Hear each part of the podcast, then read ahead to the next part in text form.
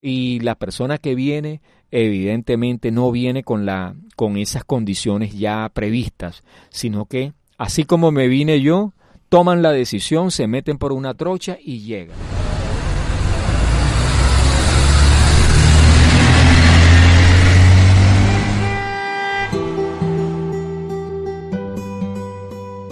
Según la OIM, la Organización Internacional para las Migraciones, durante el año 2023 han migrado más que 35 millones de personas a nivel global y yo soy uno de ellos.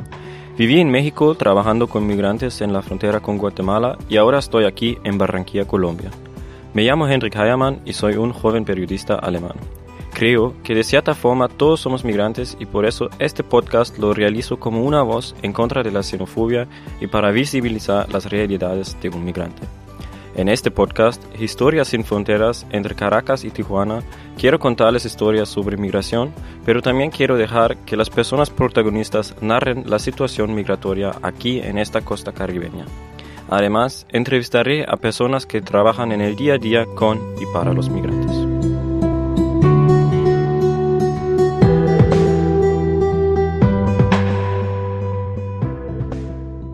Este episodio será la segunda parte de la entrevista con Marcos Montenegro, el docente venezolano. Hablaremos sobre el papel del periodismo sobre inmigración y sus sueños para una Venezuela mejor.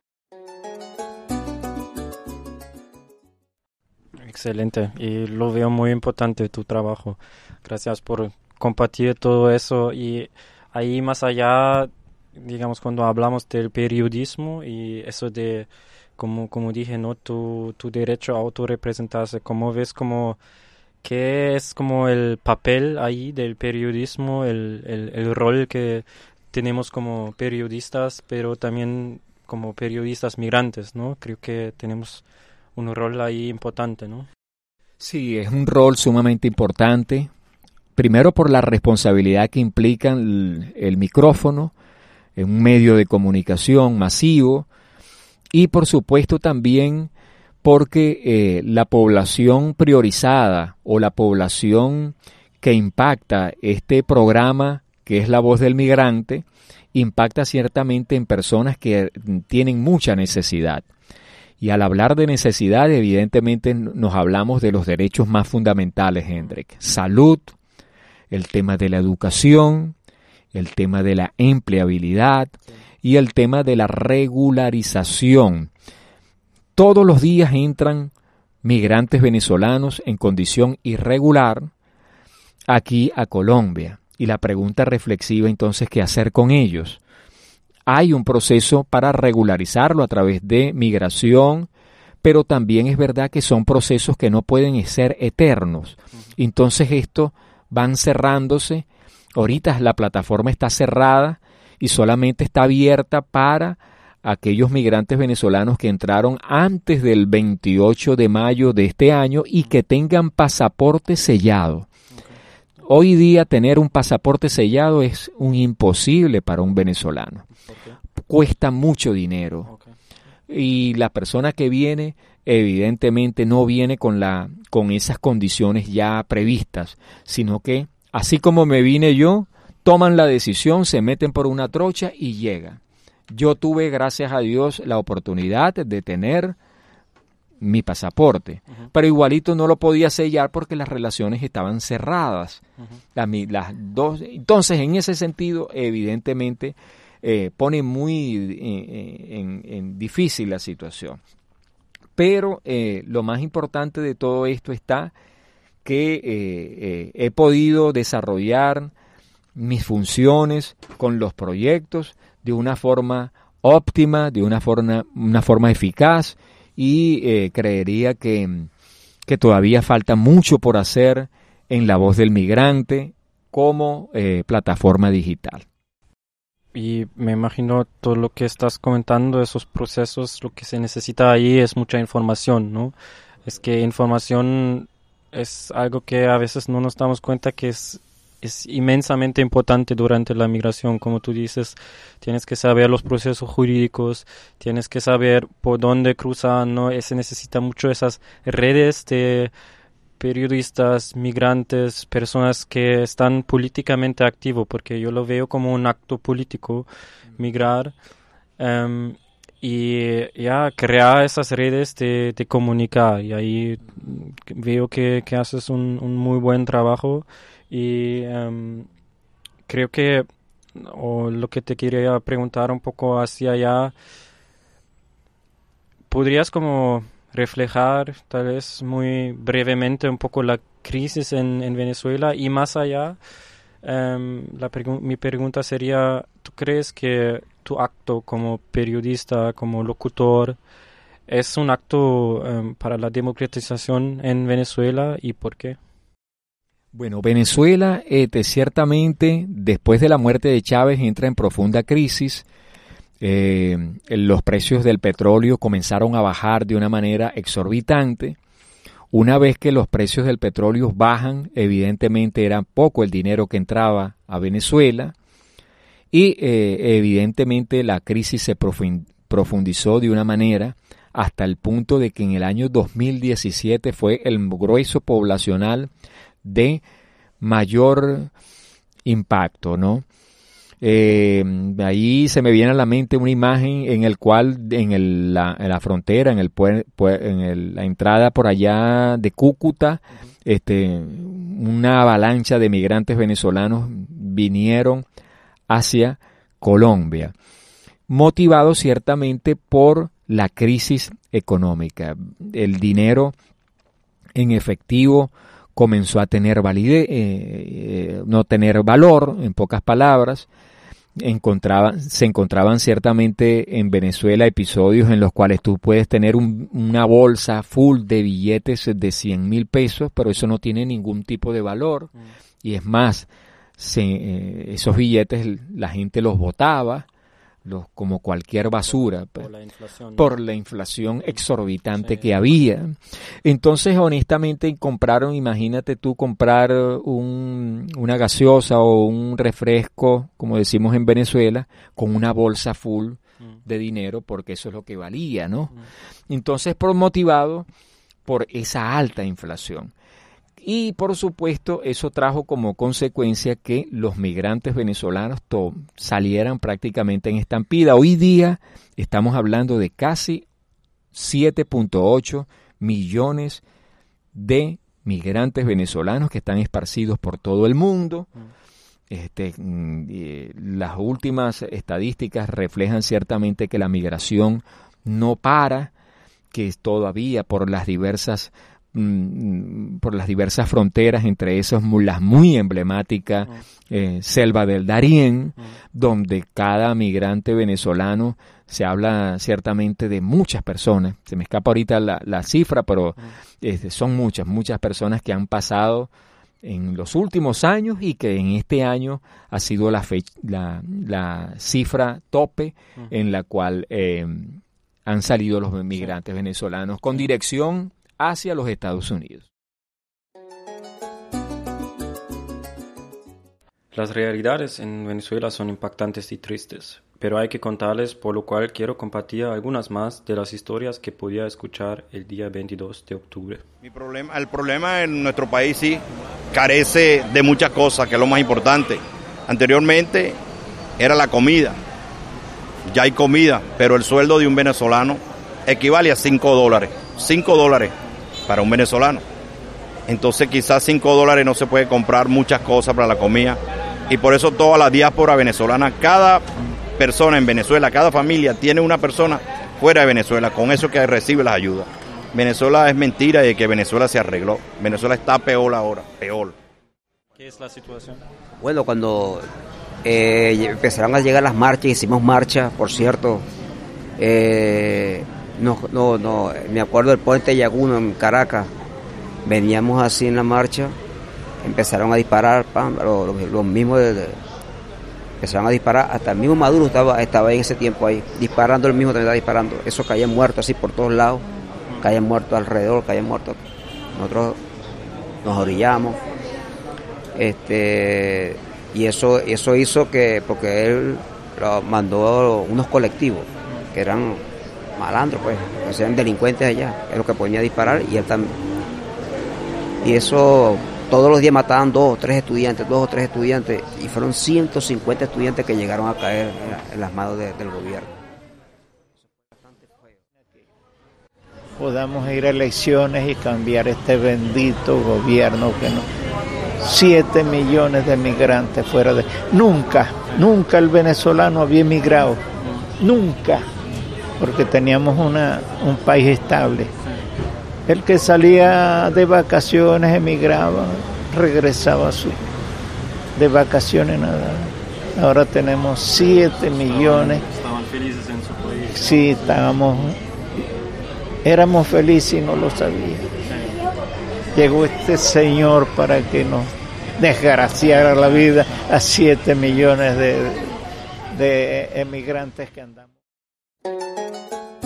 El norte, ¿no? El norte global normalmente es el destino de muchas personas, pero en ese camino pasan muchísimas cosas, ¿no? Pasas por muchos lados, por muchas ciudades, como por ejemplo en el caso en que estamos ahora, Barranquilla, y no sé, te quería como comentar que yo veo como el trabajo que haces también lo puedes comentar después o explicar un poco.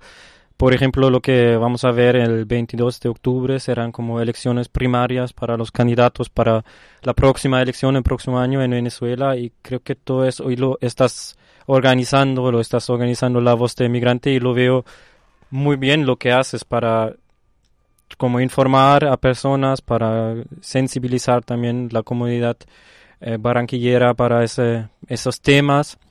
Y quería preguntarte un poco qué más hay, allá hay que hacer para integrarse a una sociedad. ¿Cómo, cómo fue para ti venir hacia acá? ¿Qué, ¿Qué, te llamó la, la atención? ¿Cómo es para ti Barranquilla? ¿Y qué significa para ti la integración? ¿Qué, qué valor tiene? Sí, evidentemente es un factor muy importante, el sentirse acogido y el también el reconocer que estoy en un país diferente al mío. Ese es fundamental. Mi mamá me decía que sencillamente cuando yo vaya a una casa de invitado ni se le ocurra abrir la nevera de la casa. Entonces, honestamente, eh, esa imagen que tengo de mi madre, evidentemente, eh, eh, me pone de manifiesto que hay reglas, hay normas, y estoy en una casa diferente al mío y que en consecuencia yo debo tener la capacidad de poder cumplir con las normas.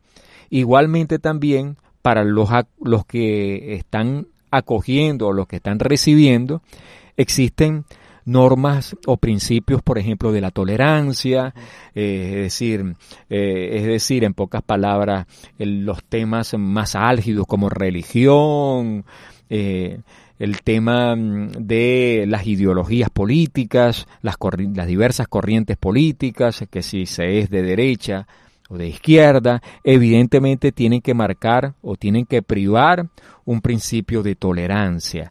Por eso es, de, de, mucha importancia el tema de la integración, porque es el como el reconocer, el reconocernos.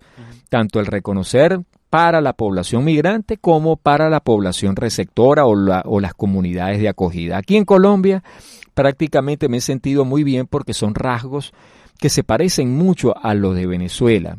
Por eso somos unos países hermanos. Es más, el proyecto era un solo país, Henry. Era un solo país que conformaría, que era el proyecto de Simón Bolívar, comportaría Venezuela, Colombia, Ecuador, Perú y Panamá en una potencia, en un solo país. Y que por supuesto las divisiones hicieron que el destino fuera otro y conformamos países diferentes, pero somos el mismo devenir histórico, es el mismo proyecto, es el mismo sentido eh, patriótico que debiéramos tener. Entonces, en ese sentido, yo considero que este, lo que nosotros debemos hacer siempre es ah, eh, llamar a la unidad, llamar siempre al trabajo colectivo, al respetarnos y lo que se ha determinado muchas veces la autodeterminación de los pueblos, que está establecido ciertamente en tratados y convenios internacionales. Y ¿Cómo ves como entonces con todo eso, como la cohesión em, entre los venezolanos aquí en, en, esa ciudad, pero también como, digamos, en el afuera de su país, ¿cómo, cómo ves la cohesión venezolana? Ellos sí, eh, eh, la cohesión, la unión del venezolano, el venezolano aquí ha venido a trabajar, eh, casi siempre el eslogan se pone de manifiesto, los venezolanos buenos somos más, para dar a entender que hay un grupo pequeñito, gracias a Dios es minúsculo, pero que sencillamente, lamentablemente, también emigra, la delincuencia también emigra.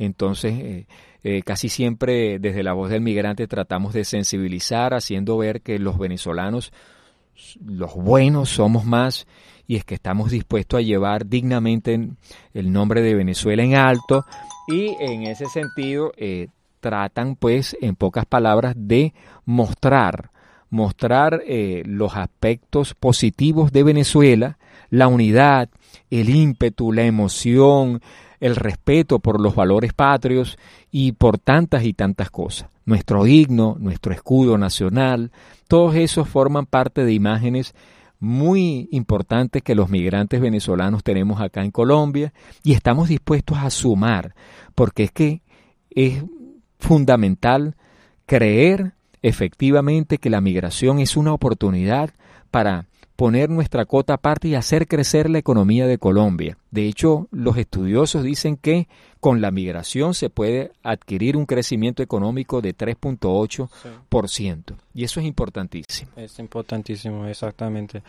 Y lo que pasa muchas veces, lo que ya has mencionado un poquito, es son comentarios xenófobos o que alguna gente está en contra de la migración. ¿Qué dirías a esas personas o qué sería un poco cuáles son métodos de en contra de la xenofobia y tal vez para integrar personas hacia una hacia una sociedad. En realidad, eh, la xenofobia como tal nace como ese temor, ese temor que tiene la población que recibe, o un grupo minúsculo también de personas que ven la migración como una amenaza, ¿no? Es decir, me vienen a quitar lo mío, es decir, me vienen a, de alguna manera, a trastocar lo que ya yo había construido. Entonces, en ese sentido, este, vemos eh, eh, la migración eh, que está comprometida ciertamente es por eso, ¿no? Ahora, eh, ¿qué nosotros vemos con la xenofobia? ¿Qué es lo que nosotros vemos? Es que es un simple temor, al, es la verdadera aporofobia, es decir, el temor o el miedo hacia los pobres. Porque Caso contrario es cuando el migrante viene con opulencia, con riquezas, o viene el, el, migrante empresario, no se ve igual que el que entró por la trocha. Entonces, básicamente ese temor, nosotros desde la voz del migrante lo que hacemos es hacia sensibilizar y hacia, en pocas palabras, tratar por todos los medios de lograr que la gente sepa que el, desarrollo económico y productivo de Colombia también tiene un factor muy importante en la migración venezolana. Tienes toda la razón y creo que a lo que vienes con eso es toda la interseccionalidad, ¿no? Que está en la migración, ¿no? Es muy diferente migrar con ya cierta nacionalidad, edad, sex, em, como, como em, orientación sexual, todo eso. A mí también pasa cuando me preguntan aquí en las calles y, respondo que soy de Alemania, del primer mundo, del, de Europa del Norte, que es muy diferente, ¿no? Me imagino a historias, por ejemplo, de personas de Venezuela, pero también de países como Nicaragua o Haití, en que hay crisis bastante fuertes políticas.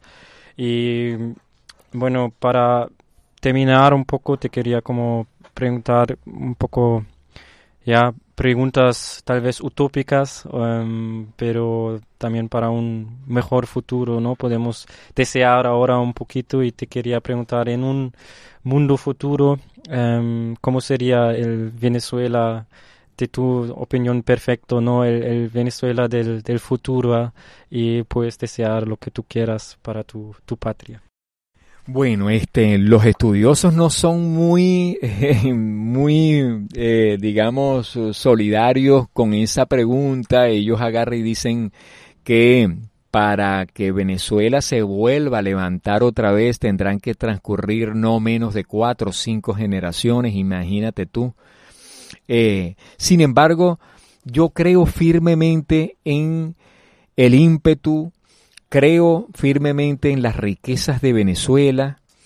Hoy día el aparato productivo está prácticamente nulo, está prácticamente deshecho, destruido, pero yo creo que más temprano que tarde, cuando haya un buen, un buen destino, cuando los migrantes venezolanos tomemos la decisión de poner como mandatario a una persona que verdaderamente venga a construir, volveremos a ser el país próspero que era, la Venezuela saudita que era, eh, la Venezuela con el mayor, la, la moneda más fuerte de Latinoamérica, igualmente eh, también con la Venezuela eh, económica y productiva de alto nivel, donde las tecnologías eran de, punta.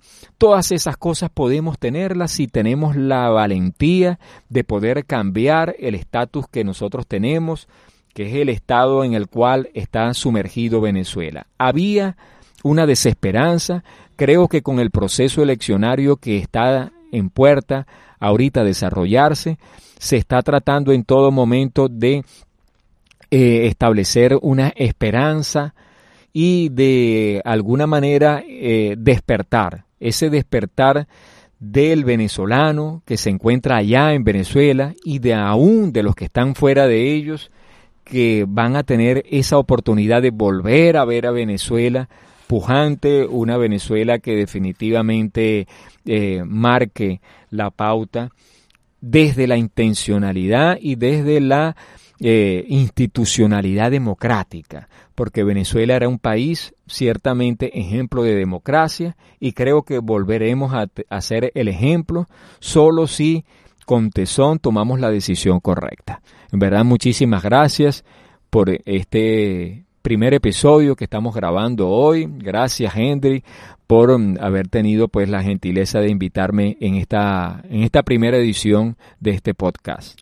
Con mucho gusto y yo agradezco a ti. Muchas gracias por todo lo que nos has comentado de tu historia, de tu trabajo importante y si quieres para finalizar una pregunta que siempre me gusta um, hacer a un migrante es ¿por qué sales por muchas partes, ¿no? Es última pregunta, eh, ¿en dónde te sientes local al momento?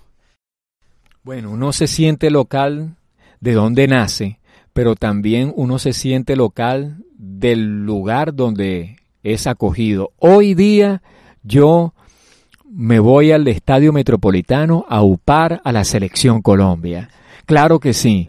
Siendo venezolano, yo eh, eh, tratamos de ligar a que la selección Colombia gane. Igualmente, y más aún, eh, soy fanático del Junior de Barranquilla. Entonces aquí me siento integrado por la por este maravilloso pueblo Colombia que es un país hermano y que tenemos ese mismo devenir histórico por ser ese proyecto y he aprendido realmente a querer a los colombianos y por supuesto desde la historia, desde allá. Tuve oportunidad de crearme, de crecer con colombianos en Venezuela que iban hacia Venezuela a, hacia vivir, pues en pocas palabras, hacia buscar nuevos destinos.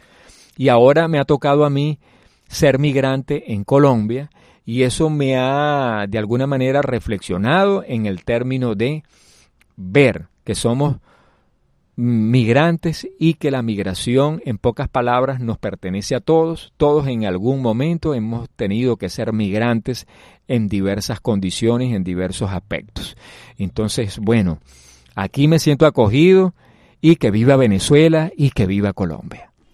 Muchísimas gracias, lindas palabras y nos vemos pronto. Adiós y gracias. Hasta la próxima. Escucharon la entrevista con Marcos Montenegro. En el próximo episodio se trata más de la oposición política venezolana en Colombia. La abogada venezolana Alex Navarro nos cuenta de sus experiencias de hacer política desde aquí hacia allá.